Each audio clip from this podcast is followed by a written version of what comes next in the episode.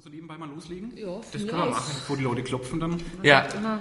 Ähm, auch gleich eins geben. begrüßen tue ich heute, haben wir gesagt, ne? Ja. Heute begrüßt du ja. Dann begrüße ich mal ganz offiziell zur, wir waren uns nicht ganz sicher, zur 18. Die 18, du hast ja vorhin Ausgabe 18. nachgeguckt. Nee, eben nicht. Ach so, du warst keine Verbindung Ja. Ähm, es müsste Ausgabe 18 sein, der Würzmischung. Ähm, und die dritte Folge in der Staffel der OB-Kandidaten für, den, für die Wahl der. Für die Kommunalwahl. Ah, danke. Bitte. Kommunalwahl 2008. Bist ähm, du aufgeregt? Ich bin jetzt lang, ja, ich bin ein bisschen aufgeregt. Vorhin war ich die Ruhe selbst, aber wir sitzen ja neben einem ganz besonderen Gast heute, nämlich ähm, die amtierende Oberbürgermeisterin Frau Pia Beckmann. Und wir sind auch in den Heiligen Hallen, die, also die Zentrale der Macht in Würzburg hier, der, das Oval Office Unterfrankens. ähm, darf Sie ganz herzlich begrüßen, dass Sie sich die Zeit genommen haben. Ja, ich freue mich sehr, dass wir beieinander sind und grüße natürlich auch alle Hörer der Würzmischung recht herzlich und wünsche jetzt schon ein gutes neues Jahr 2008. Richtig, das Richtig, wir Ihnen danke. auch. Ah, danke, danke. Das wünschen wir auch den Hörern, haben wir gar nicht. Ich vergesse es immer, dass sie noch ein neues Jahr jetzt ist. Ja, es ist erst der 4. Januar. Aber Ja, das stimmt ja trotzdem schon weg. Ähm, wir das, sitzen, das haben wir uns ja gefragt, was ist eigentlich die offizielle Anrede? Ist es Frau Hm. Oberbürgermeister? Ist es Frau Oberbürgermeisterin? Ist es Frau Dr. Oberbürgermeister? Das ist ja fast so ein ähnliches Problem wie bei der Angela Merkel. Also die Leute haben sich äh, äh, darauf geeinigt, dass man sagt Frau Oberbürgermeisterin. Ich finde es auch in Ordnung. Ähm, auch wenn man sagen könnte, da hat man vorne Frau und hinten dann sozusagen das weibliche Signal Ja, in. Ja. sprachökonomisch nicht so richtig. Ja. oh, jetzt geht das schon Andererseits los. äh, sagt man ja auch Frau Pia Beckmann und nimmt dann keinen Männernamen. Das war ein Scherz. ja. Ähm, äh, nein, also insofern, äh, aber Sie können einfach Frau Beckmann zu mir sagen, das ist, am, glaube ich, am aller einfachsten. ja. Dann Darf ich Ihnen gerade, Sie haben uns ja so tolle Teilchen angeboten. Ja, alles selbst gebacken heute Morgen? Wirklich? Nein, natürlich nicht, aber ich hätte, mein- ich hätte es geglaubt. Meine, Was magst du gerade? Immer was Rotes. meine Genau. Mitarbeiterin hier im Vorzimmer war so nett, das äh, zu besorgen, damit wir es hier gemütlich haben. Was ist so der Haus- und Hofbäcker des Rathauses? Ähm, Das darf man ruhig sagen. Ja, ja wobei ähm, wir wechseln auch immer mal ein bisschen und wir haben natürlich unsere eigene Kantine, die gerade vor Weihnachten zum Beispiel immer ganz leckeren Kuchen gebacken hat und dann äh, durch die Zimmer ist, um die Stückchen zu verkaufen und das ist dann für einen guten Zweck äh, weitergegangen. Also das ist auch eine schöne Idee. Ist die Kantine gut hier? Sehr lecker. Sehr lecker. Ja, das ist ganz wichtig. Da hält sozusagen Leib und Seele der Mitarbeiterinnen und Mitarbeiter zusammen. Ich bin ganz froh und dankbar, dass wir sie haben. Sie machen gelegentlich auch ein bisschen äh, Catering, wenn es zum Beispiel Hochzeiten hier gibt oder Wie, wie ähnliches. öffentlich ist die? Ähm, eigentlich nur für die Mitarbeiter und für die ehemaligen. Dürfen wir jetzt auch kommen?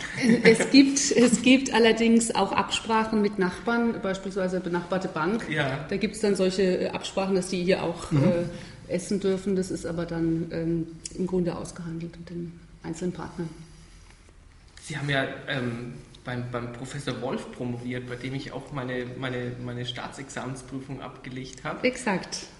Und da haben Sie ein ganz eigenartiges Thema gehabt, den Schwangerschaftsabbruch als sprachliches Problem, eine linguistische Textanalyse ausgewählter Gesetzesentwürfe. Ja. Was darf man sich da genau darunter vorstellen? Haben Sie da so richtig textlinguistisch, wie es der Herr Wolf lehrt, auseinandergenommen oder da sprachliche ähm, Besonderheiten herausgestellt, wie da manche Sachen beschönigend dargestellt werden? Ja, ich habe mich früher mit dem Thema schon mal befasst und nachdem äh, Deutschland sozusagen wiedervereinigt war und der 2018 ja ein Problem war, weil wir un unterschiedliche Rechtssituationen hatten im Westen und im Osten und es damals ja eine ganz große Debatte äh, gab, insbesondere ähm, sich auch viele Parteien und sogar innerhalb der Parteien noch kleinere Gruppierungen mit eigenen Gesetzentwürfen an dieser Diskussion auch beteiligt hatten. Und ich sehr schnell in dieser Diskussion auch gemerkt habe, welche Rolle die Sprache da spielt. Ähm, und zuvor, muss man auch sagen, schon mal in den 70er Jahren eine Untersuchung zu dem Thema gemacht hat, als es da um die, ähm, um die Fristenregelung ging, habe ich gesagt, das ist ein äh, gutes Thema, um das weiter auszuarbeiten und habe dann letztendlich eine, also die Textsorte Gesetzentwurf äh, analysiert und ist im Grunde aufgeteilt in zwei ähm, Schwerpunkte. Das eine war eine ähm, semantische Analyse, das heißt zu schauen, welche Bedeutung haben die Wörter bei den einzelnen Autoren ähm, wie werden die auch, mit welchen Merkmalen werden die gefüllt? Das heißt, das kann man im Text herausfiltern, äh, welche, ähm, das muss man jetzt aufpassen, dass man das so erklärt, dass das auch die Nicht-Germanisten verstehen. Ich zum Beispiel. Ja, genau. ähm, welche Attribute, welche Eigenschaften werden den einzelnen Mitspielern beispielsweise bei dem Zusammenhang, äh, bei dem, bei dem ähm, Thema äh, zugeordnet? Und ähm, so konnte man praktisch je nach Autor, also ob es jetzt eine Partei war oder eine kleinere Gruppe innerhalb einer Partei, äh, konnte man unterschiedliche Textdefinitionen oder Definitionen der einzelnen Mitspieler herausarbeiten. Das war das eine Thema. Also wie wird beispielsweise die Mutter verstanden? Äh, wie wird das Ungeborene äh, verstanden? Spielt der Arzt eine Rolle? Spielen andere Mitspieler eine Rolle? Äh, all diese Sachen. Und der zweite Teil war dann eine Argumentationsanalyse. Also wie wird bei diesem Thema argumentiert, um die Überzeugung, die eigene Überzeugung, die man eben hat als Autor eines Gesetzesentwurfs, ähm, am besten ähm, an den Mann zu bringen. Und insofern war das eine sehr umfangreiche empirische Arbeit, mhm. weil es äh, doch eine ganze Reihe solcher Entwürfe gab. Und ähm, ich habe mir da eben die ausgewählt, die am äh, aussagekräftigsten waren. Also von, von einem ganz strengen Entwurf bis zur PDS-linke Liste, alles, was ja. es so gab in der Bandbreite. Sie waren ja auch als, Sie haben auch gelehrt in der Zeit, wo Sie. Ja, wo Sie ich habe sieben Jahre lang im Fach Linguistik äh, unterrichtet, Sprachwissenschaft an der Universität. Und es hat mir auch äh, sehr viel Freude gemacht, die Arbeit mit den Studenten und Studentinnen. Haben Sie da eins von diesen großen Seminaren geleitet? Ja, also gerade zu Beginn. Spravisch 1 oder 2? Ja, ja, Spravi 2 war mein Schwerpunkt. dann können Sie Baumgrafen auch noch Natürlich. Bis, zum, bis ins FF. Baumgrafen sind ähm, Sätze darstellen in, in allen Einzelheiten. Die, die, einzelnen Fälle, die einzelnen Attribute. Ah. Ja, Ergänzungen und Angaben und alles, was dazu gehört. Oh mein Gott. Also es ist Sie das heute noch? Ähm, ja, gelegentlich werde ich sogar noch mal gefragt, aber man muss sich wieder ein bisschen reinarbeiten. Das ist klar, das ist ja doch schon ein sehr umfangreiches Aufgabengebiet. Mhm. Und ähm, es ist einfach ein bisschen wie Mathematik, sage ich mal. Man muss tüfteln, man muss gerne tüfteln. Und es gibt mehr als eine Lösung. Und es gibt mehr als eine Lösung. Das hat mir damals, das war auch immer das, was mich an der Sprachwissenschaft gereizt hat. Man konnte damals, als man noch Student war, auch mit den Dozenten immer schon um die Wahrheit ringen, um die richtige Lösung und konnte argumentieren. Und wenn man gute Argumente hatte, konnte man durchaus auch eine andere Lösung äh, vorschlagen. Also man wird nicht vor so ein fertiges Ergebnis gesetzt, sondern man kann überzeugen. Und äh, das hat mir, das hat mir immer Spaß gemacht. Und später habe ich auch meinen Studenten immer beigebracht, wenn sie äh, es geht nicht darum, dass sie unbedingt das exakt Gleiche herausbringen beim, bei Fällen, wo es unterschiedliche Interpretationsmöglichkeiten gibt, aber sie müssen überzeugend argumentieren können. Und äh, das ist natürlich sehr schön, wenn man so miteinander äh, die einzelnen Lösungen versucht. Das habe ich in der Schule nie geschafft. Im Deutschunterricht habe ich immer. Gedichtinterpretationen. Ich war von meinem immer felsenfest überzeugt, aber da war ich der Einzige. Im Examenskurs ist es immer eine, eine ja, lebhafte Diskussion ausgeartet. Mhm. Das ist ja gerade das, was Spaß macht, denke ja. ich. Aber fangen wir von vorne an. Ja. Sie sind ja geboren. Äh, und zwar, Sie sind, gesagt, Sie sind jünger als mein Bruder. Sie sind 63 geboren. Ja. Und da haben wir mal nachgerechnet, da waren Sie 38, als Sie gewählt wurden. Exakt, als ja. Oberbürgermeisterin. Mhm. Und waren damit fast so alt wie ich. Das hat mich noch ein bisschen schockiert. Sie waren, Sie waren ja wahnsinnig jung damals. Also Sie sind natürlich jetzt immer noch jung, aber... Ähm, ja, also ich muss sagen, als Oberbürgermeisterin einer großen Stadt, da wären also Städte über 100.000 äh, mhm. Einwohner, darunter verstanden war ich, habe ich zu den Jüngsten gehört. Ich glaube, ich war damals sogar die Jüngste auch. Und Sind es immer noch oder also relativ gesehen? Bei den großen Städten gehöre ich auf jeden Fall zu den Jüngsten. Ich glaube, ich bin mir nicht ganz sicher, ob äh, es jetzt äh, aktuell jemanden äh, gibt, der, der jünger ist, aber das spielt auch nicht so die Rolle. Aber was mir wichtig war, war damals schon festzuhalten, äh, mein Vorvorgänger, der Dr. Zeitler, Gestimmt, ja, genau. war auch exakt 38, als er angefangen ja. hat mit dem Amt Aha. als Oberbürgermeister und dem hat sein Alter niemand vorgehalten sozusagen. Er sei zu jung. Wurde Ihnen das vorgehalten, das Alter? Ja, mir wurde, also zu Beginn des Wahlkampfes mhm. 2002 damals, ähm, da wurde schon manchmal gesagt, äh, ist doch viel zu jung, was, was, was will man denn als äh, so junger Mensch da äh, ein solches Amt leiten? Das wurde damals schon gesagt und äh, dem Argument konnte man natürlich dann auch leichter begegnen, wenn es andere gab, die das genauso mhm. gemacht haben. Außerdem ist es meiner Meinung nach das ideale Alter. Schauen Sie sich heute mal in der Wirtschaft um, im Management. Da werden gerade die Leute um die 40, sage ich jetzt mal, äh, gesucht. Und insofern äh, denke ich, war das ein guter Einstieg. Wie wir draußen auch sehen, im Gang hängen ja die Porträts von den Bürgermeistern. Das hört beim Herrn Zeitler auch auf. Oder zumindest haben wir den Weber schon nicht mehr gefunden. Ich weiß nicht, wo, wo der abgehängt ist vielleicht. Nein, nein, nein, um Gottes Willen, um Gottes Willen, er hat sich noch nicht malen lassen. Das so, ist das, das, Problem. Also ich habe auch ihm freigestellt, ob er fotografiert oder gemalt werden möchte, mhm. weil man könnte theoretisch auch auf Fotografie umstellen, wenn man das wollte. Und ähm, das wird er irgendwann noch nachholen. Ähm, unser Stadtdirektor hat sich da mit ihm schon in Verbindung gesetzt, aber derzeit äh, ist es noch nicht so weit. Und sobald er sich malen lässt, wird er natürlich da auch ja. aufgehängt. Oder wenn er sich für die Fotografie entscheidet mhm. von einem entsprechenden Fotografen. Es hätte auch sein können, dass die Tradition an sich abgebrochen Nein, wurde. nein, das wird sicherlich fortgeführt. Das heißt, es wird sie dann irgendwann auch mal treffen. Ja, das heißt, aber ich würde sagen, die Zeit ist zu früh, um darüber zu reden. Ja, natürlich. ist es dann toll, wenn die Vorstellung allein, dass irgendwann ein Porträt von Ihnen vielleicht im, irgendwann vielleicht mal äh, im Rathaus hängt? Ist das, also macht das einen stolz? Nein, nein ehrlich Oder gesagt. peinlich eher? Ehrlich gesagt, ich, es ist ähm, immer schwierig. Also ich muss mich auch jetzt im Wahlkampf dran gewöhnen, äh, wenn das jetzt so richtig losgeht im äh, Januar, dass man dann auch diese Plakate wieder sieht. Mhm. Also ähm, angenehm ist es jetzt nicht, ja, aber das gehört halt zum Geschäft mit dazu. Und insofern muss man sich damit abfinden. Das ist genauso, dass man oft fotografiert wird oder im Fernsehen äh, etwas sagen muss. Also, Aber Sie sind doch weitaus mehr gewohnt als die anderen Kandidaten, die für dieses Jahr.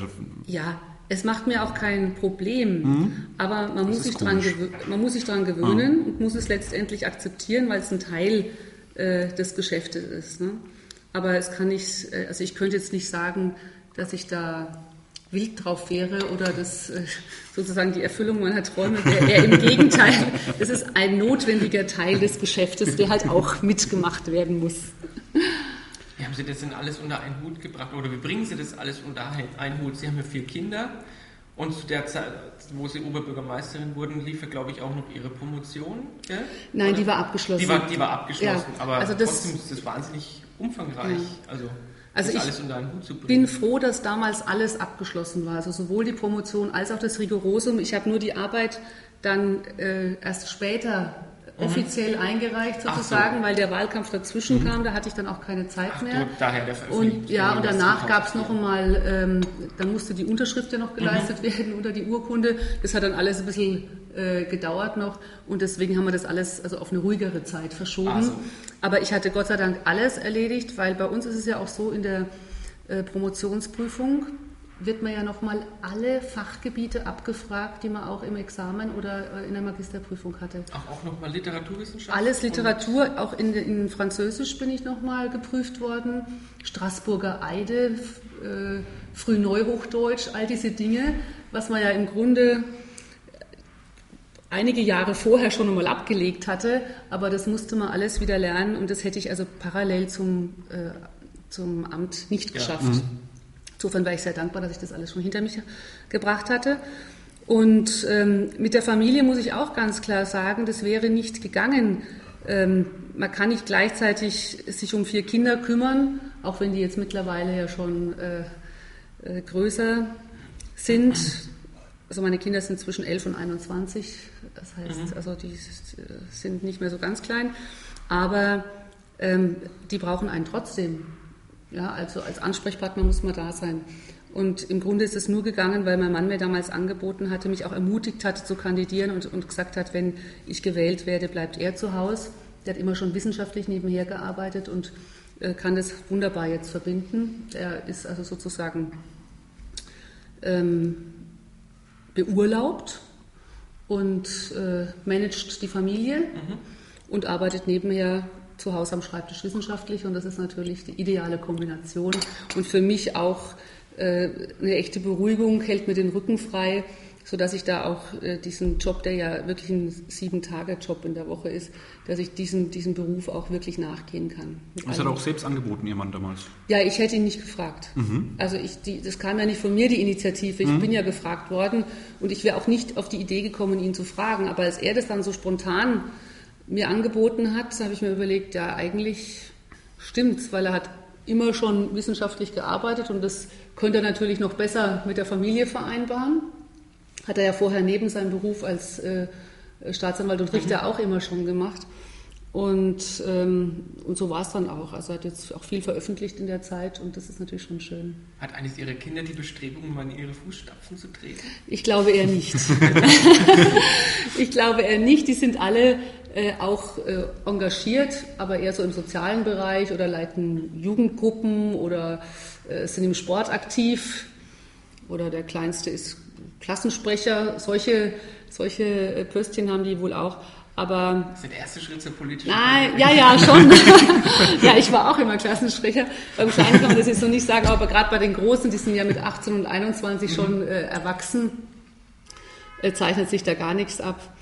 Sind die ähm, abgeschreckt mit ihr oder die, die sehen, was, was Mutter arbeiten muss? Oder? Die sehen schon, was das für eine Belastung ist, äh, dass man teilweise natürlich auch ähm, sehr viel einstecken muss, mhm. können muss auch sehen auch den Verlust der Privatsphäre, der, solche, also der Kinder natürlich auch, sage ich mal, ähm, schon aufmerken lässt, ne, dass man, wenn man durch die Stadt geht, ähm, ist es sehr schwer, dass die Leute dann nur jetzt die Privatfrau mhm. äh, Pia Beckmann mit Kindern sozusagen sehen, sondern es ist immer auch die OB. Und ähm, insofern haben die ihre Interessen und äh, Gebiete und, und ihr Engagement auf anderen, also mit anderen Schwerpunkten belegt und das ist auch völlig in Ordnung so. Wie ist es für die Kinder dann? Sind es dann Promi-Kinder in Würzburg? Kennt man, ich wüsste gar nicht, wie ihr Kinder aussehen, offen gesagt. Das ist sehr gut so. Ähm, wohl 21-jährige Tochter. Hm? Ja, die, ja, 18, 18-jährige Tochter, 21-jähriger Sohn. Achso, Entschuldigung, ich dachte, die Tochter wäre die älteste. Okay, oder 18? Nee, wäre zu alt für mich, aber... Ähm, zu alt für sie, das dachte ich mir. ja, etwas. Das könnte eigentlich meine Tochter sein, wenn ich so recht überlege. Aber ist es dann, dass sie so weiß nicht, ich weiß nicht, wie ich vorstellen soll, brauchen die Personen Schutz? Ja, das natürlich nicht, aber ist es dann für die, für die anders irgendwie in der Stadt zu leben? Gut, Beckmann ist jetzt kein wahnsinnig außergewöhnlicher Name, da könnte man auch so. Nee, nee, also bei uns, wir bemühen uns alles so normal äh, wie möglich. Ja gut, von Ihrer Seite äh, aus, zu, klar. Aber zu, zu ja. handeln. Manchmal werden die Kinder darauf angesprochen, die versuchen Schon. das aber auch in keinster Weise äh, in den Vordergrund zu stellen. Im Gegenteil. Äh, Wissen die, die Leute in der Schule dann zum Beispiel, dass das die, der Sohn oder die Tochter von der Oberbürgermeisterin ist oder ist das gar nicht so bekannt? Nee, ich sag mal, manchmal werden sie darauf angesprochen. Mhm. Und das ist klar, aber zum Beispiel, ich, ich habe ja früher, als ich noch schwerpunktmäßig zu Hause war, mhm. habe ich ähm, beispielsweise die Elternabende selber besucht. Mhm. Das haben wir jetzt, da haben wir jetzt auch völlig die Rollen getauscht. Das macht alles mein Mann, weil das auch schwierig ist dann, ne, die OB bei einem Elternabend ja, zu haben. Ich, das geht sich um die Kinder sind um Bahnhof von die Ja, das ist mir auch schon gelegentlich mal passiert. Und äh, insofern versuchen wir das einfach zu trennen. Es ist aber nicht auszuschließen, dass der eine oder andere einen darauf anspricht. Und äh, wenn es da mal ähm, Probleme gibt, dann haben wir auch den Kindern klar gesagt, dass sie das trennen müssen, auch für sich. Also wenn äh, beispielsweise hatten wir mal ein großes Hochwasser in der Stadt und bei irgendeinem im Keller stand halt das Wasser und da hat halt so ein Junge einen meiner Söhne angesprochen, hat gesagt, du, bei uns steht das Wasser im Keller und das ist ganz schlimm und das musst du mal deiner Mutter sagen, die ist doch die Oberbürgermeisterin und so in dem Stil. Und er kam dann, wusste erst nicht so recht, er war damals, ich glaube, zwölf. Ähm, wusste nicht, wie er reagieren sollte und hat mir das erzählt. Und dann habe ich gesagt, das nächste Mal, wenn so was ist, musst du einfach sagen, wenn du die Oberbürgermeisterin sprechen willst, kannst du im Rathaus anrufen oder deine Eltern können sich ans Rathaus wenden. Ähm, bei mir zu Hause gibt es da niemanden. Also, das, dass man das einfach trennt. Ne? Die Kinder als Sprachrohr. Und, ja, und das, das äh, verstehen die Kinder mhm. auch. Und ähm, das denke ich auch ganz gut so. Das bringt am nächsten Tag einen Samstag mit in die Schule. Sie sind auch selber in Würzburg zur Schule gegangen. Ich habe die Schule vergessen. Das ist mein alles Problem. Schönborn. Schönborn. Aufs ehemalige städtische. Ich genau. Muss fragen, das ist nicht deins, ne? Nee, oh. da bist du nicht.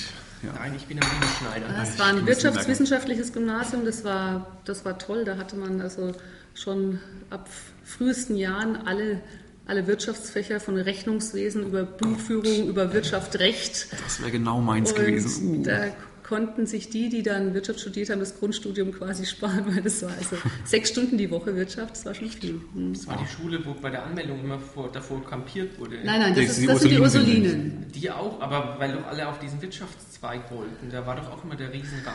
Ja, also ich glaube, meine Eltern haben keinen Campingstuhl benutzt. Das ging noch, noch ganz normal alles Ja. damals. Genau.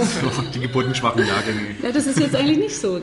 63er waren, da waren schon, waren schon starke Jahrgänge. Ja, und meiner war stärker, glaube ich. Ja? 70. War da noch- war noch da stärker. ab.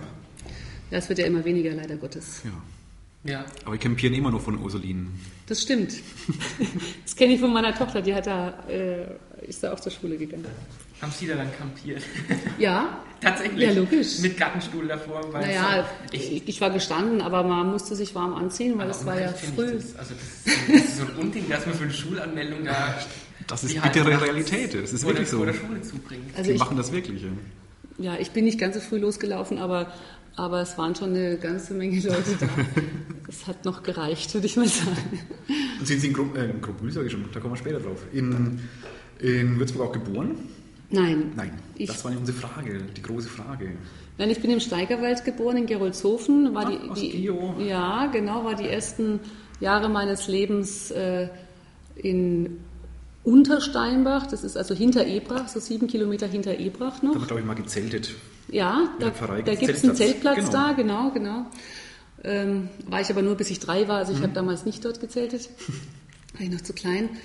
Und dann sind wir ähm, nach Hammelburg gezogen, Mhm. weil mein Vater ähm, da acht Jahre bei der Bundeswehr war. Und dann hat er sich beruflich verändert und dann sind wir nach Würzburg gekommen. Also ich bin praktisch seit ich zehn bin ähm, in Würzburg. Also Grundschule haben Sie quasi noch in Würzburg dann auch. Nein, die nee, nee, halt- nee, ich hatte die Grundschule abgeschlossen in zehn ist er Hammelburg. dann fertig auch. Ja. in Hammelburg die Grundschule noch abgeschlossen und äh, kam dann zur fünften hierher. Und da wir nicht wussten, welches Gymnasium, habe ich die, äh, bin ich in die fünfte nochmal in die Grundschule gegangen, also die, die ähm, Volksschule in Gerbrunn. Da sind wir hingezogen. Und ähm, dann haben wir uns in Ruhe das Gymnasium ausgesucht und dann, wie gesagt, bin ich auf Schönborn gelandet. Aber ich habe es nicht bereut. Es war eine tolle Schule, die auch unheimlich äh, viel Programm nebenher geboten hat. Also das heißt Musik, Theater, Sport. haben Sie es auch genutzt? Haben Sie ja, Musik und Theater und. ja, habe ich gemacht. Sie Ja. singen ja auch. Naja, eigentlich, Neulich haben Sie mal eigentlich gesungen irgendwo. Das war in der Mainpost zumindest. Computer Clark haben Sie gesungen. Das hätte ich ja gern mal gehört. Ja, es war so. Können Sie singen? Oder singen Sie Ich, nur gern? ich Also, singe sehr gern. Das verbindet uns, aber Sie können sich wirklich. Also das ist bei mir Ich so. bin, kein, ich bin kein Profi. Also Mhm. ich meine, ich kann ganz ordentlich singen, aber ich bin also überhaupt nicht äh, äh, ein Profi, der eine ausgebildete Stimme hätte. Nee, ich singe aus, wirklich aus Spaß an der Freude. Habe früher viel im Chor gesungen, Mhm. habe in der äh, Kirche auch gesungen, äh, aber ansonsten hauptsächlich zu Hause und wenn ich durchs Rathaus laufe oder in der Stadt unterwegs Kreuzberg bin, da, da singt man natürlich dann, Ja. genau. Aber sonst habe ich eigentlich immer irgendein Lied auf den Lippen oder, oder so ein. Sie singen im Rathaus, wenn Sie durch die Gänge gehen? Ja, ja, so nicht laut, sondern so, mal so Kann ja sein. irgendwas, was einem so einfällt, ja. Aber ich, ja, meistens Voll habe ich. gutes Gebäck. Ja, das freut mich aber, dass Ihnen das schmeckt. Ja, Hervorragend. mal. Ich komme ja kaum zum Essen, weil ich ja so viel reden muss. Wir können auch ein bisschen Monolog halten, dass wir Ihnen da Platz schaffen. nein, nein, das passt schon. Beißen Sie mal rein. Wir dürfen auch mit, mit vollem Mund reden, Ja. das ist kein Problem. Ehrlich. Aber mich stört es Hat nicht. meine Mama mir irgendwie anders beigebracht. Ja, mir auch, aber- so. Ja, aber es ist Das Auflehnung. genau. Aus dem Alter bin ich schon raus. Ich komme immer wieder mal rein. Hm? Nee, bei, bei der Kreuzberg-Wallfahrt sind Sie ja jedes Jahr dabei. Immer. Also schon viele, viele Jahre. Das war immer mein Traum, dort mitzugehen. Konnte ich lange nicht, wegen, weil die Kinder zu klein waren. Und als es das erste Mal geklappt hat und mein Mann auch Urlaub bekam, also noch vor meiner Amtszeit, ähm, dann bin ich mitgelaufen und mittlerweile, also das letzte Mal waren drei meiner Kinder mit dabei. Äh, das ist echt eine tolle Auszeit für den Kopf. Es ist zwar körperlich sehr anstrengend. Erster Tag 50 Kilometer. Man fängt zu Fuß natürlich. Ne? In wie vielen Stunden? Ja, man fängt Ja, früh um fünf, geht, fängt man an und kommt abends um acht an. Boah. Ja, also Wie viel lang sind da die Pausen dazwischen? Ja, es ist mal eine. Stunde, Stunde Gottesdienst ist mal dazwischen oder es ist eine Stunde Mittagspause und dann hat man immer so Gesundheitspausen, das sind so kurze Pausen, die so ein paar Minuten dauern. Raucherpausen. Das, genau. Nee, nee, das sind die Pausen, wo dann links die Damen und rechts die Herren in den Wald sich verabschieden. Okay. Ähm, aber das ist eine, eine tolle Gemeinschaft und, und man erlebt Dinge auf dem Weg. Es gibt ja jetzt so ein paar Bücher, ähm, wo berühmte Leute ihre Erfahrungen auf dem Jakobsweg beschreiben. Also der H.P. Kerkeling hat ja da was geschrieben oder die Shirley MacLaine. Und wenn ich mir sowas durchlese, dann denke ich mir immer, eigentlich ist es genauso wie auf dem Kreuzberg. Aber Habe Kerkeling hat ja in Hotels geschlafen. Sie schlafen ja Nein, in ganz normalen Lagern, oder? Ja, äh, nein, eigentlich am Anfang, also wenn man kein Quartier hat, schläft man irgendwo Ja. in einem Lager. Beispielsweise habe ich das erste Mal, bin ich auch mit Schlafsack und, und Isomatte losgezogen.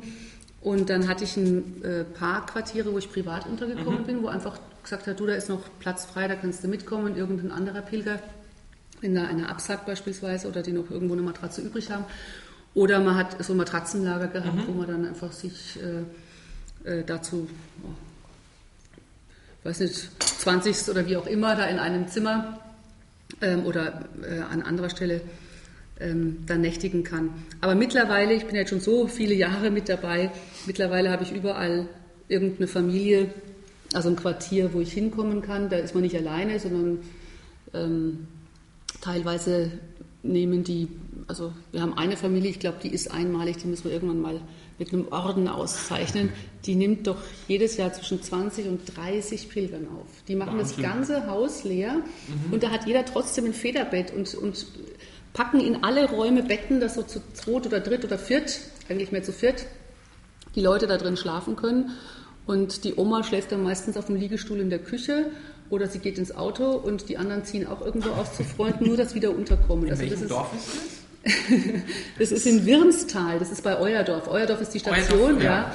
Und es ist so unglaublich. Also diese Familie ist wirklich einzigartig. Aber da äh, halten wir auch einen ganz engen Kontakt und laden sie auch mal wieder nach Würzburg Ja. ein. Oder das ist einfach, das ist, das ist einfach schon Familie geworden, so würde ich es mal sagen. Und zwar nicht nur, also alle Pilger, die da hingehen. Ne? Als beispielsweise vor ein paar Jahren der Opa gestorben ist, dann äh, waren dort ganz viele, die regelmäßig zum Kreuzberg kommen auf der Beerdigung. Haben, es war ein ganzes Treffen, die sich da alle äh, versammelt haben. Das gehört einfach dazu. Oder wenn jemand krank ist, besucht man die oder so. Haben Sie da auch Gitarre dabei? Beim, beim Pilger? Ähm, ja, und zwar deswegen, weil wir, weil wir so eine Gruppe haben, die moderne Musik macht, da bin ich mit dabei und wir spielen immer den großen Gottesdienst in Euerdorf.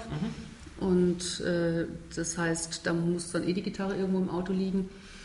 Ähm, es gibt ja einen Transportbus, also die muss ich nicht, tra Ja. die muss ich nicht tragen.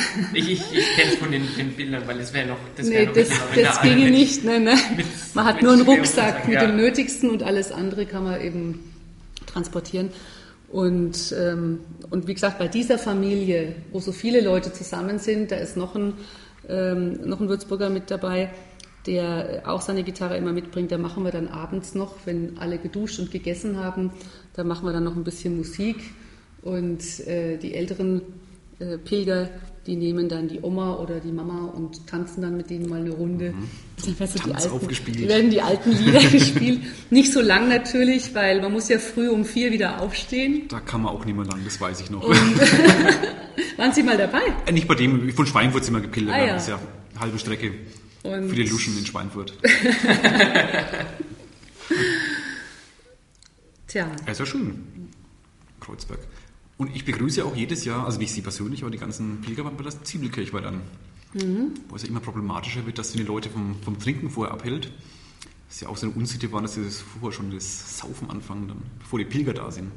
Was ich immer sehr enttäuschend finde. ja, also wir gehen ja dann immer durch, durch Ja, ja. die Semmelstraße und gehen erst zum Abschlusssegen sozusagen ins Neumünster und dann ist ja Koffer verladen beziehungsweise Taschen oder äh, was man sonst dabei hat. Und äh, dann gibt es von unserer Seite auch immer noch einen kleinen Schwenk in die Semmelstraße hinterher, wenn das Wetter passt. Ja. Und dann äh, trinkt man noch ein Glas zusammen. Und Obwohl da kommen dann weniger an von den Pilgern, glaube ich, in der Semmelstraße, weil die sind ja, einfach. es ist, man ist natürlich äh, geschafft, das ist klar. Aber ich sag, wenn es jetzt nicht in Strömen regnet, trifft, trifft sich doch Mhm. immer wieder der ein oder andere noch dort. Und ich, ich bin eigentlich sonst auch immer wenigstens noch für ein Stündchen dabei, noch was trinken, was essen, äh, mit, der, mit dem Rest der Familie zusammenkommen oder mit ein paar Pilgern zusammensitzen noch oder Freunden. Und dann geht es nach Hause, unter die Dusche, die Füße hochlegen.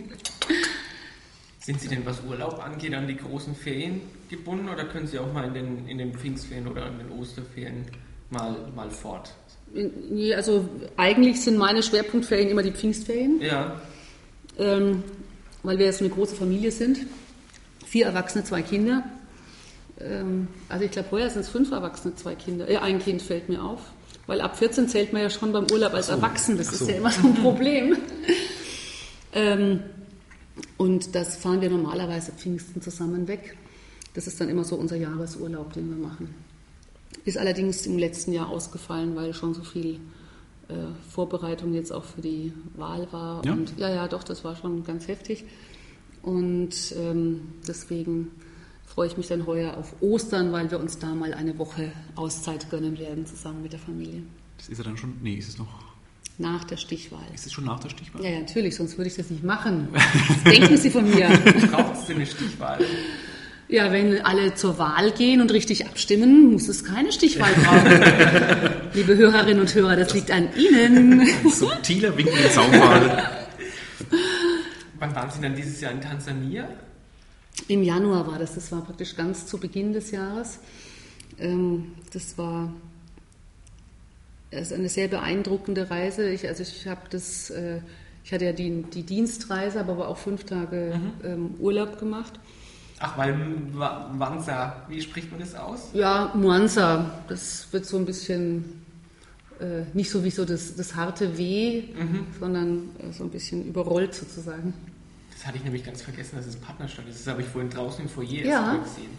Das ist äh, eine Partnerstadt, mit der wir schon ganz lange verbunden sind und ähm, vor allem auch einen sehr, äh, sehr guten Austausch insofern haben, als wir dort wirklich auch natürlich unterstützend tätig sein können für die Menschen, weil die, die haben wirklich Not. Es gibt so viele ähm, auch kranke Kinder, AIDS-kranke äh, Kinder. Es gibt nicht selbstverständlich für jeden Schulen.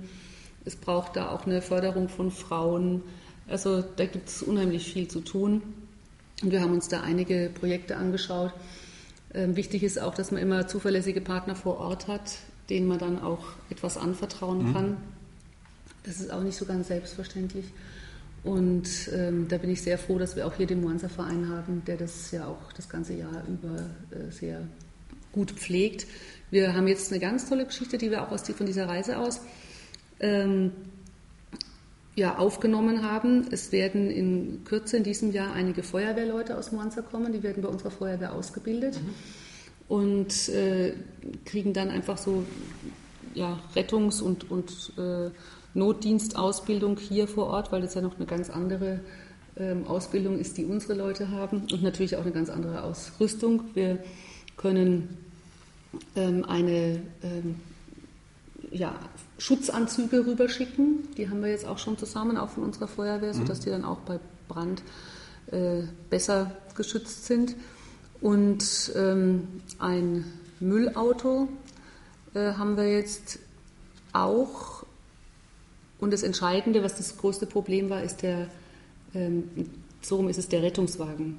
Die haben dort nämlich nur einen, einen äh, Jeep momentan, mhm. um Kranke abzuholen und in die Klinik, dort gibt es nur ein richtig großes Krankenhaus, äh, das auch Operationen und mhm. ähnliches durchführen kann, ähm, zu bringen. Und das wird der erste äh, Notarztwagen sein, äh, Sanitätswagen, den man dort hat. Und das wird dann, der wird dann zusammen mit den, mit den Schutzanzügen für die Feuerwehr ähm, und den anderen Dingen, die wir hinüber transportieren, ähm, hinübergeschickt werden und hoffentlich dort seine guten Dienste tun. Mhm. Ist es dann von der Stadt aus oder ist es dann von diesem Verein aus? Ähm, also das ist eigentlich eine Sache gewesen, die wir von der Reise aus sozusagen so. als Auftrag mitbekommen haben, gesehen haben, wo ist die Not, was können wir machen. Und äh, wir haben natürlich jetzt Partner gesucht. Ähm, da war mein Mann beispielsweise ganz aktiv. Äh, der hat dann äh, jetzt aufgetan, hat also alle äh, die Notdienstautos, Notdienstwägen, mhm. Wie heißt das, Sanitäts San Sanitätswägen, Entschuldigung, Rettungswägen, so ist der richtige Ausdruck, äh, haben, äh, angeschrieben und versucht äh, nachzufragen, ob, man, ob es da eine Möglichkeit gibt, einen Älteren, die müssen ja alle ähm, immer TÜV geprüft sein und, und dürfen ein bestimmtes Alter haben, ob man da einen Älteren vielleicht mhm. hinüberschicken kann. Und wir haben jetzt von der äh, Arbeiterwohlfahrt einen äh, bekommen. Das ist natürlich toll. Das heißt, dann ist die ABO mit dabei, dann ist es der Moanza mhm. e.V. mit dabei und wir als äh, Staat helfen auch mit. Und äh, so muss das auch funktionieren, dass alle Kräfte zusammenwirken, damit wir drüben was verbessern können. Wie lange waren Sie in, in Tansania? Das, war das waren zehn Tage insgesamt. Schnell vorbei auch, oder? Es ist schnell vorbei. Es war aber, wir, wir, hatten ein sehr dichtes Programm. Mhm. Und ähm, ich bin auch äh, sehr froh gewesen, dass ich mir vorher ein paar Tage freigenommen hatte, um ein bisschen auch die Natur anzuschauen, weil als wir dort waren, es ist auch, ich sag mal, so viel Elend und schwierige mhm. Situationen, äh, dass es ganz gut ist, auch so diesen kulturellen Reichtum und diesen äh, äh ja, äh, Reichtum, den es dort auch in der Natur gibt, die Tiere und sonst was sich vorher angeschaut haben, dass man immer weiß, es ist eigentlich ein reiches ja. Land, hat natürlich aber enorme Probleme. Äh, man hat also wirklich beide Seiten. Haben Sie die, die, Kinder dabei? Nein, nein. Nein. Nein, nein. Achso. Da haben Sie aber einen Viertausender bestiegen, oder? Viereinhalbtausender, ja. Hm. Da ist die Luft schon dünn, oder? Sehr dünn. Also ich hatte auch ehrlich gesagt, ich hatte ehrlich gesagt ab dreieinhalbtausend äh, mit Kopfschmerzen zu kämpfen, also mit richtigen Kopfschmerzen zu kämpfen. Und ähm, das wurde auch erst wieder besser, als ich auf dreieinhalb wieder unten war. Also die letzten 1000 Meter waren für mich hart, trotz Tabletten und. Ja, ne? weil ich bin mal mit dem Fahrrad zum Glockner hochgefahren und da war es dann ab, ab zweieinhalb, habe ich schon gemerkt, dass die Luft dünner wird. Ja, und obwohl wir uns auch vorher, sage ich mal, äh, nochmal 500 äh, Meter rauf und dann wieder mhm. 500 runter sind, um sich so ein bisschen zu akklimatisieren, ja. weil ich musste ja praktisch, äh, das musste ja ganz schnell gehen. Mhm. Innerhalb von zwei ja. Tagen musste ja man musste oben und wieder unten sein. Ne? Und äh, das war dann nicht ganz so einfach. Aber ähm, es war eine tolle Erfahrung. Man ist auch mal so ein bisschen an die Grenzen gekommen. Ja. Man sieht, mit, mit wie wenig man auskommt, wenn es drauf ankommt. Das ist auch sehr schön. Und ich bin sowieso ein Mensch, der es unheimlich liebt, äh, in die Natur hinauszugehen. Also egal was, ob Fahrradfahren, Laufen, Bergsteigen, irgendwo mal in einem See paddeln oder schwimmen. Das sind alles so Dinge, da kann man sich sehr schnell erholen auch und auf andere Gedanken kommen. Es sind auch recht viele Bilder auf Ihrer Seite vom Radfahren an der Mosel. Ja, ja, wir machen immer irgendwas. Also so Radflusswanderungen. Ja, also das kann man mit den ähm, Kindern auch gut machen oder mit äh, Freunden, befreundeten Familien. Und da reicht es im Grunde auch, wenn man nur mal ein Wochenende unterwegs ist und man ist doch mal ganz draußen. Der Donauradweg, sind Sie den schon mal gefahren? Von Wien nach, nee, von Passau nach Wien? Ja, nee, bin, gefahren bin ich den äh, nicht. Mein Sohn ist den gefahren, das hat man uns auch mal überlegt. Äh, ich bin ihn äh, leider nur mit dem Auto gefahren, mhm. aber nicht auf, dem, auf, nicht auf dem Radweg, das ja. muss ich zugeben. Der Radweg ist aber auch fast eine Autobahn, der ist so breit, da können, glaube ich, was habe ich damals geschätzt, fünf, sechs Leute können da locker, ohne sich gegenseitig zu behindern, nebeneinander fahren. Also der ist streckenweise wirklich ist fast so breit wie eine, wie eine Straße. Ich glaube, das war die Abifahrt meines Sohnes. Das haben die zur Abifahrt. Die haben eine Abifahrt ja. Also als Fahrrad. Ja, das ist aber genau. auch nicht schlecht. Ja, also die haben einen tollen Film drüber gedreht. Das war, muss toll gewesen sein. Ja. Was machen Sie denn an Fasching bei, bei, in Pfalzüchheim? Weiß ich noch nicht. Also ich gehe hin. Ja, das ist... Jetzt mal andersrum gefragt. Gehen Sie gern hin oder gehen Sie hin? Ähm, Sind Sie Faschings-Fan oder mehr Muffel? Nein, ich gehe schon gern hin. Es ist nur, ähm, wenn man, sag ich mal, viele, viele Veranstaltungen hat, äh, dann ist es anstrengend, wenn man so lange bleiben muss oder wenn die Veranstaltungen so lange dauern. Und Sie müssen ja eigentlich letztendlich schon. Man kann, man kann eigentlich schlecht gehen. Also heuer ist es der Fasching ja so kurz, da muss man sich auch schon mal einen Abend vielleicht aufteilen auf zwei Veranstaltungen, mhm. sonst funktioniert das überhaupt gar nicht. Aber ähm, es ist, äh, das ist schwierig und ich muss ja in der Regel auch früh wieder raus. Also die anderen können ja oft ausschlafen. Ich habe trotzdem am nächsten Morgen irgendwelche Termine. Das ist das ein, einzige Problem. Ansonsten ähm, finde ich Fasching schön. Echt? Ja, doch. Man muss die richtige Einstellung haben. Man muss äh, auch, äh, auch mitmachen können. Mein, am schönsten ist natürlich, wenn man die Witze zum ersten Mal hört. Ähm, aber nachdem sie ja auch jedes Mal ein bisschen anders erzählt werden, äh, kann man auch da dem noch was abgewinnen. Aber doch irgendwie gleich sind. Ja. Nein, nein, die Programme sind schon auch unterschiedlich. Werden da vom Bayerischen Rundfunk Kostüme so vorgeschlagen, macht sie doch das. Nein. Das, das, da hat, man, hat jeder wirklich völlig freie Auswahl. Jeder geht hin, wie er will. Er muss halt irgendwie faschingsmäßig verkleidet sein. Ja. Und ich weiß es noch nicht. Ich werde noch drüber nachdenken. Das ist eine. Es muss bei mir dann immer ganz schnell gehen. Also, aber beim beim Pfalzheimer äh, Fasching, da spreche ich auch immer mal mit meinen Leuten vom Theater, ob die nicht eine Idee mhm. haben und äh, ich habe sie nicht so verfolgt. Sie verkleiden sich dann wirklich so richtig an Fasching oder ja, nur ein also bisschen so Hütchen auf und ich also weiß es gar nicht. Es ist sehr unterschiedlich. Also aber nicht so im Gorilla-Kostüm oder? Es hat schon Jahre gegeben, da hat mich äh, hat man mich erst gegen Ende erkannt. das waren die schönsten Später. Jahre. ja, also wenn ich beispielsweise so eine äh, so eine schwarze Afro-Perücke aufhab mit dicker Brille und äh, sonst irgendwas Witziges dazu, ja. äh, und dann noch äh, meine Sprache verändere, was ich dann auch gern tue, wenn ich in so mhm. eine Rolle schlüpfe, dann hat es bei dem einen oder anderen schon sehr lang gedauert, bis er gewusst hat, mit dem was er zu tun hat. Aber nachdem ich irgendwann ja begrüßt werde und wenn ich begrüßt werde ja auch aufstehen muss, ist das dann auch wieder Maskierung vorbei. Ja.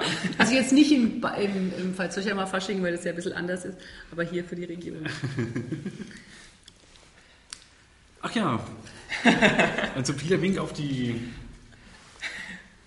Genau. Ähm, Würzburg 2002, das war eine Bilanz von A bis Z, ist auch über der Webseite auch zu, zu finden. Genau, auf www.piabeckmann.de kann man alles nachlesen. Das ist auch verlinkt dann auf unserer Seite. Wir haben jetzt nur über die Fotos gesprochen. Ach, ehrlich? Stimmt, die Fotos sind drauf, ja. Die habe ich gar nicht angeschaut, die Fotos. Aber auch ähm, Rückblick ist drauf, der Webseite. Und auch, was ich noch gesehen habe, bevor wir gleich drauf kommen, auf ja, nee, äh, Ideen, wie heißt es? Ideen für Würzburg. Ideen für Würzburg, genau. Das ist jetzt Ideen sammeln für Würzburg, ja. Ja, also mir war es einfach wichtig, auf der Website auch Dinge anzubieten, die ähm, erstens informieren, weil viele ähm, vergessen natürlich auch, was alles passiert ist. Hm. Über sechs Jahre ist auch eine lange Zeit. Sechs also. Jahre ist eine sehr lange Zeit und äh, die Bilanz, in der Bilanz mal alles zusammenzustellen, das war schon eine umfangreiche Aufgabe. Mhm. Drum war ja auch Pfingsten etwas schwierig, man muss ja dann die Zeit auch nutzen, äh, um sowas zu erstellen. Und ähm, die, sowohl die, die Leute aus dem Stadtrat teilweise als auch ähm, sogar Mitarbeiter, die die Bilanz dann auch im Briefkasten hatten, die haben mich angesprochen und haben dann gesagt, hey, ist ja toll, was wir alles geleistet haben in den letzten sechs Jahren. Ich habe auch schon einiges wieder vergessen gehabt. Ich meine, man muss sich überlegen, wir haben angefangen mit einem äh, maroden Haushalt und ein Riesendefizit und es ist gelungen, wirklich den Haushalt zu sanieren. Wir haben jetzt wieder Rücklagen, wir tilgen mhm. Schulden, wir können wieder ordentlich investieren, es schafft Arbeitsplätze und wir bauen sogar für die Zukunft den Pensionsfonds auf, weil für die ähm, für die Pensionsempfänger leider auch nicht vorgesorgt worden mhm. war in der Vergangenheit. Und arbeitsplatzmäßig schauen wir ja, wie ich heute in meinem Bus gelesen habe, gar nicht so schlecht nee, aus. Nee, wir schauen sehr richtig, gut aus. Gut, ja. Und wir hatten auch in der Wirtschaft gute Erfolge. Ähm, wenn man mal überlegt, also nicht nur diese allgemeinen Dinge, die wir gemacht haben, gemeinsam Gewerbeflächenentwicklungsplan mit dem Landkreis oder eine Unternehmensdatenbank, eine Plattform im Internet, ähm, die zu, zu, Kontakten untereinander führt, was natürlich gut war. Die regionale Wirtschaftsmesse, die wir etabliert haben in Würzburg, waren eine der ersten Städte in Deutschland damit. Und darüber hinaus, trotz schwieriger Bedingungen und vieler goldiger Hamster, ist es jetzt gelungen, äh, mit einer wirklich schönen also auch sorgfältigen Umsiedlung, dass alle Voraussetzungen dafür da sind, dass IKEA jetzt im Frühjahr das Bauen anfangen kann. Wann wird es jetzt fertig? Naja, wenn sie im Frühjahr anfangen, dann ein Jahr später, würde ich sagen. Das ist so die, die normale Zeit. Das sind auch 400 Arbeitsplätze, die da dranhängen. Es brennen ja schon viele drauf, da endlich mal einkaufen zu können. Ja, ich höre da eigentlich auch immer nur Gutes. Oder Edeka hat einen Teil seiner Verwaltung äh, hierher gelegt nach Würzburg. Das ist natürlich toll. Navigon, ich weiß nicht, ob das den äh, Hörern bekannt ist. Das ist ja Weltunternehmen, macht diese Navigationssysteme. Mhm. Äh, die sind in Hamburg und Würzburg und haben hier in den letzten Jahren äh, über 80 Akademikerarbeitsplätze äh, zusätzlich geschaffen. Und was jetzt auch ganz toll war, dass ähm, äh, BASF Coatings, die machen die Lacke für ganz viele Autofirmen, für mhm. BMW, für Mercedes, für viele andere. Ähm, und die ähm, sind bei uns im Gewerbegebiet draußen, ähm, die haben jetzt ihr Kompetenzzentrum für Deutschland in Bezug auf Lacke, ähm, bauen sie nach Würzburg. Also wir hatten jetzt gerade Spatenstich. Äh, das war also für uns ein großer Erfolg. Wir konnten das direkt auch positiv mit beeinflussen. ähm, und diese Entscheidung begünstigen. Weil wenn das woanders hingekommen wäre, an einen anderen Standort in Deutschland, dann hätte das natürlich auch den Standort hier wieder geschwächt und unter Umständen auch zur Abwanderung von Arbeitsplätzen geführt. Und jetzt, wenn er 20 Millionen Euro zusätzlich investiert, kommen auch neue Arbeitsplätze. Also das sind jetzt nur einige Beispiele, die einfach zeigen, dass da auch äh, in Bezug auf die Wirtschaft unheimlich viel passiert ist. Was ist denn so Ihr, wenn Sie zurückblicken auf die sechs Jahre, was haben Sie denn besonders toll gemacht? Was ist das Highlight für Sie? Ist es schwer zu beurteilen, gebe ich zu, und auch sehr subjektiv natürlich aus Ihrer Sicht.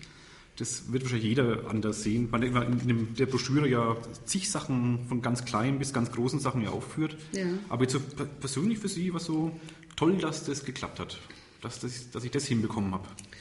Also das Allerwichtigste für mich zu Beginn meiner Amtszeit ähm, war tatsächlich die Konsolidierung des Haushalts. Haushalt. Das war einfach so marode und so äh, schwierig die Situation, dass ich auch den Leuten gesagt habe, ich werde ihnen nichts versprechen in Bezug auf die Wahl. Ja, der, der war total eingeschränkt, äh, auch durch die Möchten gesetzliche, sehr gerne, ja, mit roten Knochen, durch die gesetzliche Lage. Aber dass es gelungen ist durch den strengen Konsolidierungskurs, muss man auch den Mitarbeitern danken, dass sie da mitgemacht haben. Wir haben auch ja, ähm, Stellen nicht wieder besetzt. Mhm. Ähm, das letztendlich so auf solide, auf, auf, solide Beine zu stellen, dass das jetzt wieder gut funktioniert und, und auch arbeitet. Was ganz wichtig für mich war, auch das Thema äh, E-Government, dass wir äh, dass es gelungen ist, wirklich in einem Pilotprojekt für Deutschland, mhm. wir sind da ja auch mehrfach ausgezeichnet worden bereits, ähm, eine, ähm, mit einem äh, Partner eine ähm, einheitliche Datenplattform herzustellen, über die innerhalb von drei Jahren alle Dienstleistungen für den Bürger zusammengefasst werden. Aber es geht erst los eigentlich. Das ist im Beginn ja, die ersten werden jetzt sofort mhm. ans Netz gehen, wenn, wenn wir eröffnen. Das Bürgerbüro wird jetzt im nächsten, ich sag mal, im ersten Quartal jetzt mhm. eröffnen. Und dann werden die, das, die ersten Dienstleistungen, und zwar aus dem Kommunalreferat, die werden zuerst da sein im Bürgerbüro und gleichzeitig aber auch natürlich 24 Stunden lang äh, übers online, Netz, ja. online, sodass der Bürger das auch von zu Hause aus erledigen kann. Und innerhalb von drei Jahren sollen im Grunde, äh, soll das Gros aller Prozesse, die der Bürger in Anspruch nehmen will, äh, über dieses Bürgerbüro oder beziehungsweise über das Internet abgewickelt werden. Da bin können. ich mal sehr gespannt, auch muss ich ganz persönlich sagen. Ja, es ist ein riesen, es wäre eine Riesenverbesserung, ein Riesenservice und ich bin sehr dankbar, dass also die ersten Versuche äh, da auch positiv gelaufen sind. Das gelingt, es ist auch für die Mitarbeiter äh, so, dass wir eine Vereinfachung haben, weil es gab unterschiedliche Datensätze. Jetzt muss da nur alles einmal eingegeben mhm. werden. Das vermeidet natürlich auch Fehlerquellen. Es wird äh, Arbeitszeit dadurch eingespart. Die kann man natürlich dem Service äh, äh, am Bürger zukommen lassen. Also wir können dadurch noch bürgerfreundlicher werden. Und ähm, ich bin sehr gespannt auf die ersten Wochen, dass es da natürlich noch Einarbeitungszeit braucht und man sich daran ah. gewöhnen muss, das ist klar. Beta-Test nennt man das. Genau. Aber äh, das wird einen äh, ganz großen äh, Umbruch geben und ich hoffe dann auch für die Zukunft die richtige Ausgangsposition, ähm, um letztendlich dann auch ich sag mal, für den Bürger, der ja in den nächsten, sage ich mal, 10, 20 Jahren, muss ein bisschen weiterdenken, ja, das Internet immer stärker nutzen mhm, wird ja. und will, auch um seine äh, um seine Leistungen ähm, abwickeln zu können, wird es dann die richtige Voraussetzung sein. Und ähm, wir wollen da die Ersten sein, die das umsetzen. Oder beispielsweise das Heizkraftwerk. Wir haben durch, die, durch den Bau der Gas- und Dampfturbine 1 und jetzt bauen wir ja gerade die zweite, haben wir eine äh, sehr große Verringerung von CO2-Ausstoß. Das heißt also die, äh, deutlich besseres äh, Stadtklima. Und gleichzeitig haben wir es geschafft, was ja in der Stadt ganz schwierig ist, äh, ein, ein Bauwerk sozusagen dorthin zu setzen, eine neue Fassade, äh, die von den Bürgern auch wirklich akzeptiert wird, die deutlich besser reden, ist fürs Stadtbild. Reden wir vom Petrini-Haus? Nein, wir reden vom, vom Kraftwerk. Wissen Sie nicht, was das ist? Doch, doch, doch. Das war ein kleiner Scherz. Ja, das, zum Petrini-Haus kann ich Ihnen auch was sagen. Das Petrini-Haus, ähm, das Petrini-Haus ist ja letztendlich aus einem Wettbewerb entstanden, mhm. der zu einer Zeit stattgefunden hat, als ich noch gar nicht im Amt war. Ich will es auch gar nicht auf Sie abweisen. Ich wollte nur sagen, die, Markt, die, die, die Entscheidung über den Marktplatz, die ist ja praktisch bei einem Wettbewerb entstanden, der schon zur Zeit ablief, als der erste Teil des Marktplatzes saniert war, saniert werden sollte. Und jetzt äh, bin ich froh, dass wir den zweiten Teil saniert haben. Das muss ich wirklich sagen, dass wir dabei sind, äh, weil äh, die Tiefgarage, da gab es ja schon äh, Korrosionsschäden unten mhm. an diesen äh, an diesen tragenden Säulen, die war ähm, sanierungsbedürftig und wir hätten die dicht machen müssen. Wir haben ja einzelne Teile schon mhm. äh, schließen müssen. Ja. Das heißt, wir hätten die überhaupt nicht in der Form in Betrieb lassen können. Das war, war extrem wichtig, äh, dass wir den, den Marktplatz zweiter Teil sozusagen auch machen. Und überlegen Sie mal, welche Finanzsituation wir hatten. Aus privaten Mitteln, also städtischen Mitteln allein, ähm, wäre das nicht zu finanzieren gewesen. Und deswegen haben wir einen privaten Partner äh, gebraucht und haben das dann quasi auch äh, so vollzogen. Also man muss das immer als Ganzes sehen. Letztendlich kommt jetzt ein größerer Platz raus noch, denn äh, die Spindel, die wir jetzt haben mhm. zur Tiefgarageneinfahrt vor der Marienkapelle, die kommt ja weg wird zugemacht und da kam und die Parkplätze dahinter äh, auch. Das heißt, da kann man auch einen richtig schönen Platz vor der Marienkapelle entstehen lassen und die Einfahrt wird dann über die Karmelitenstraße sein. Genau, wir sitzen da quasi, sitzen wir drüber? ja, fast, ein bisschen weiter vorne ja. ist es noch, ein bisschen weiter vorne. Ja. Also es gäbe viele Punkte, die man erwähnen könnte. Toll war natürlich auch die Fußball-WM, dass es gelungen ist, Ghana nach Leo, Würzburg zu holen. das war ganz toll. Oder Fand ich auch. Sind Sie kein Fußballfan? Doch, ich bin, der, ich bin ein riesen Fußballfan. Aber nicht für Ghana. Naja, gut.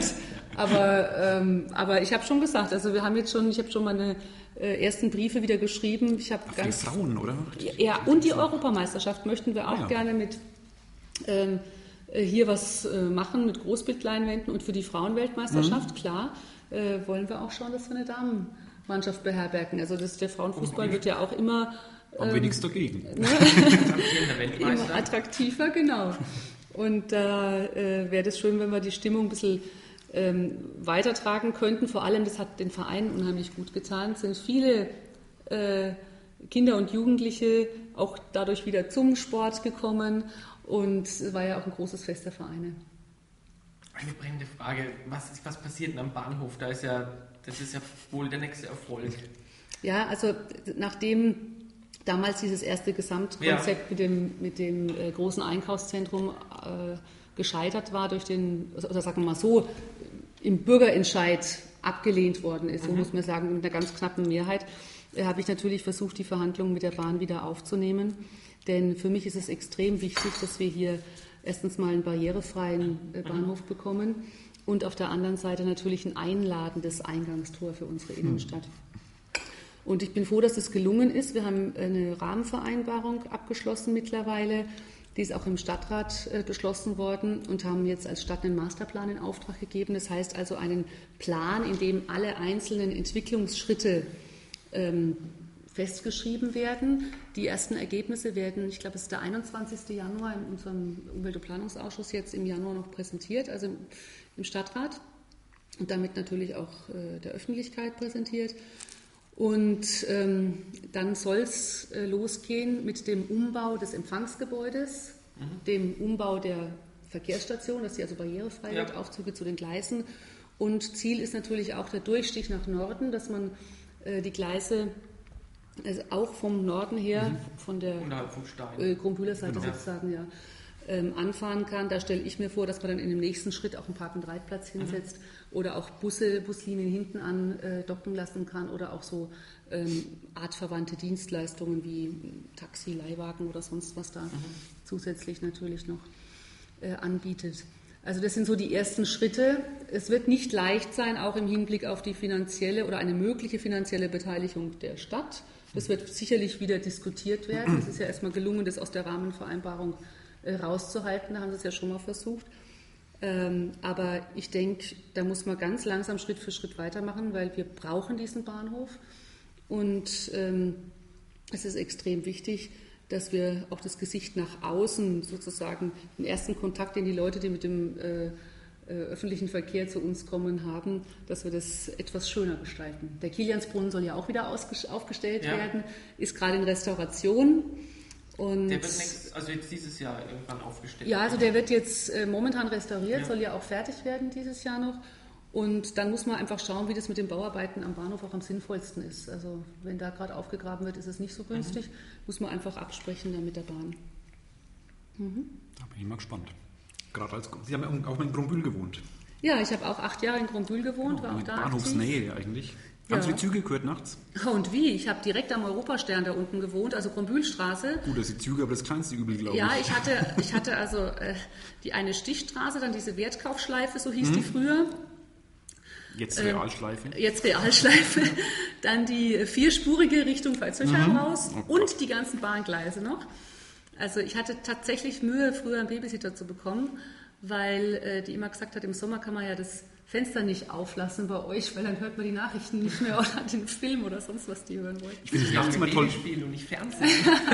Nachts ist es immer sehr beruhigend, finde ich, wenn die, die, die Züge dann so bremsen, so die, die Güterzüge vor allem nachts. Das hat dann sowas von Wahlgesängen. Das ist wirklich, das ist richtig toll.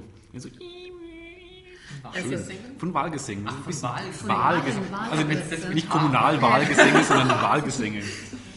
Das war kein absichtliches Wortspiel. Ich war jetzt Aber ich- nicht auf der Leitung stand. Aber ich überleite gleich damit. Aber man kann sich dran gewöhnen, sage ich mal, ist natürlich nicht schön und da muss auf Dauer auch was gemacht werden. Ich, Das, gar nicht so schlimm. also mich, ich höre die, die, ähm, die na, Durchsagen der, der Lautsprecher manchmal nachts. aber die Menschen, also es gibt schon viele Menschen, die dort auch leiden. Ja, ja, gut, Und- gerade da an der, der Ecke da Ja. am Europastern selbst ist es Aber schlimm. solange die Bahn jetzt auch noch nicht geklärt hat, sage ich mal, was mit ihren Gleisen alles werden soll, das ist ja alles Bahngelände, Ja, das lohnt sich auch nicht. äh, kann man da gar nichts machen. Das, die müssen erst diese Entscheidungen bei Mhm. sich treffen. Ähm, Kommunalwahl, genau.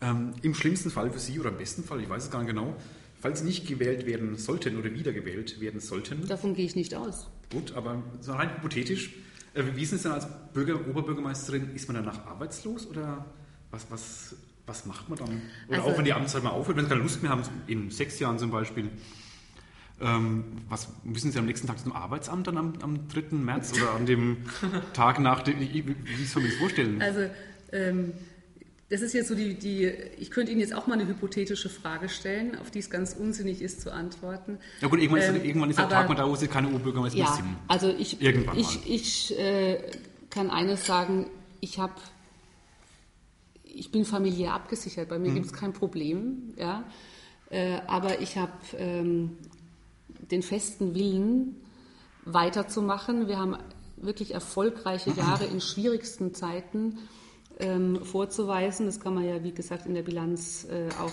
nachweisen. Jetzt haben wir es geschafft, die Ausgangssituation deutlich zu verbessern. Und da sehe ich jetzt eigentlich nicht ein, warum ein anderer das Amt übernehmen sollte. Ich ich hoffe, dass die absprechen. Bürger mir auch für die nächsten sechs Jahre das Vertrauen schenken. Ich wollte es eigentlich wirklich auf die rein pragmatische Frage, wenn ein Oberbürgermeister an sich irgendwann mal aufhört, ähm, was ist, er, was ist denn dann? Das Wichtigste meiner, Verwaltungstechnisch oder, Na, oder meiner, arbeitstechnisch? meiner Meinung nach ist das Allerwichtigste, was sich jeder gewählte Mandatsträger ähm, vor Augen halten muss, ist, dass er sich ähm, im Leben, ähm, sag ich mal, Möglichkeiten schafft, dass er auch ohne das Amt weiterleben kann, ohne den Sinn auch für sich und sein Leben zu verlieren. Das äh, ist bei vielen, die Gefahr ist bei vielen groß, dass sie äh, sich das nicht vorstellen können, beziehungsweise dass das auch zum echten Problem würde. Und dann wird man natürlich in gewisser Weise abhängig. Ja?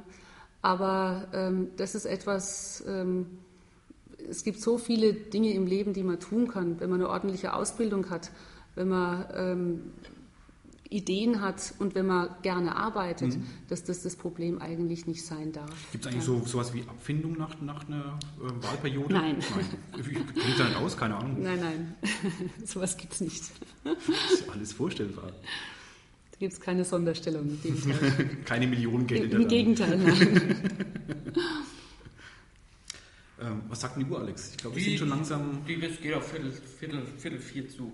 Jetzt dürfen Sie nochmal einen Appell an, an die Wähler richten, Flammend. Ja. warum, warum sie Ihnen Ihre Stimme geben sollen und den anderen nicht. Also ich denke, wenn Sie sich meine Bilanz anschauen unter www.piabeckmann.de, dann ähm, werden Sie ähm, sehen, dass in den letzten sechs Jahren eine gute und erfolgreiche Arbeit geleistet worden ist. Und ich würde Sie bitten, mir dann auch für die nächsten sechs Jahre Ihr Vertrauen zu schenken. Was mir aber noch wichtiger ist oder mindestens genauso wichtig ist, dass Sie überhaupt zur Wahl gehen.